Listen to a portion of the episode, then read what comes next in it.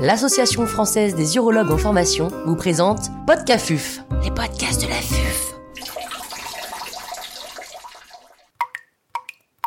Hémospermie, quel bilan réalisé Docteur William Akakpo, chirurgien urologue et andrologue à Paris, nous fait part de son expertise. L'intervenant n'a pas reçu de financement. Quelles sont les circonstances d'apparition d'une hémospermie? Les circonstances d'apparition d'une hémospermie sont très variées, souvent au décours d'un rapport sexuel. Le patient voit du sang ou une couleur anormale du sperme. C'est souvent une source d'inquiétude, d'anxiété du patient, puisque c'est assez brutal. Il n'y a pas de facteurs euh, qui font euh, penser qu'on va avoir une hémospermie. C'est assez brutal et souvent source d'inquiétude pour les patients. Enfin, il existe des causes iatrogènes hémospermie après biopsie de prostate, hémospermie après vasectomie, qu'il faut considérer et surtout informer les patients pour ne pas qu'ils soient inquiets après leur prise en charge initiale qui n'a pas de lien direct avec cette présence de sang dans le sperme. Quel bilan réalisé Le bilan dépend du patient. Un patient jeune, c'est un épisode qui est souvent aigu, ponctuel, unique. Il n'est pas forcément nécessaire de réaliser un bilan dans une première intention d'hémospermie. Il faut surtout rassurer le patient du caractère bénin, fréquent de l'hémospermie et souvent non récidivant.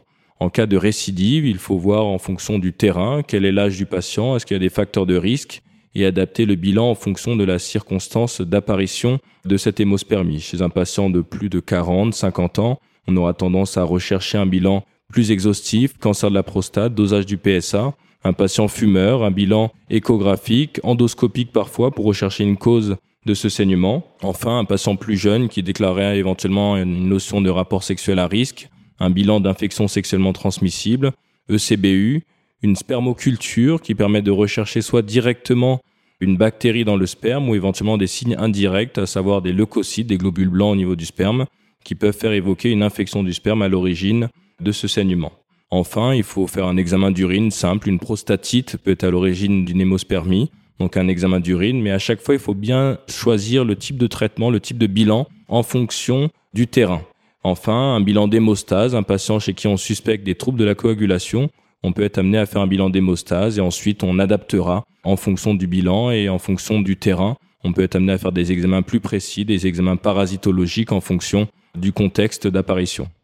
Quels sont les traitements possibles? Les traitements sont en fonction de la situation. Un patient qui a eu un épisode d'hémospermie, il ne faut pas le traiter bien évidemment, comme je l'ai dit, il faut le rassurer. Ensuite, en fonction du diagnostic qu'on a fait étiologique, on traitera en fonction de la cause retrouvée. Un patient chez qui on trouve un polype de vessie, il faut le traiter comme vous le savez bien.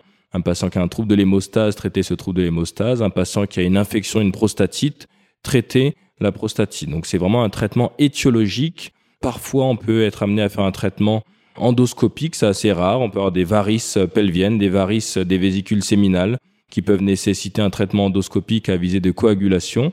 Mais dans la plupart des cas, l'hémospermie disparaît toute seule et ensuite on a des traitements étiologiques en fonction de la pathologie à l'origine de cette hémospermie.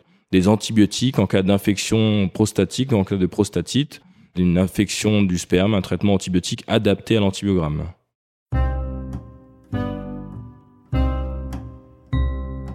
Un grand merci au docteur William Akakpo pour ses conseils précieux. C'était Podcafuf, les podcasts de la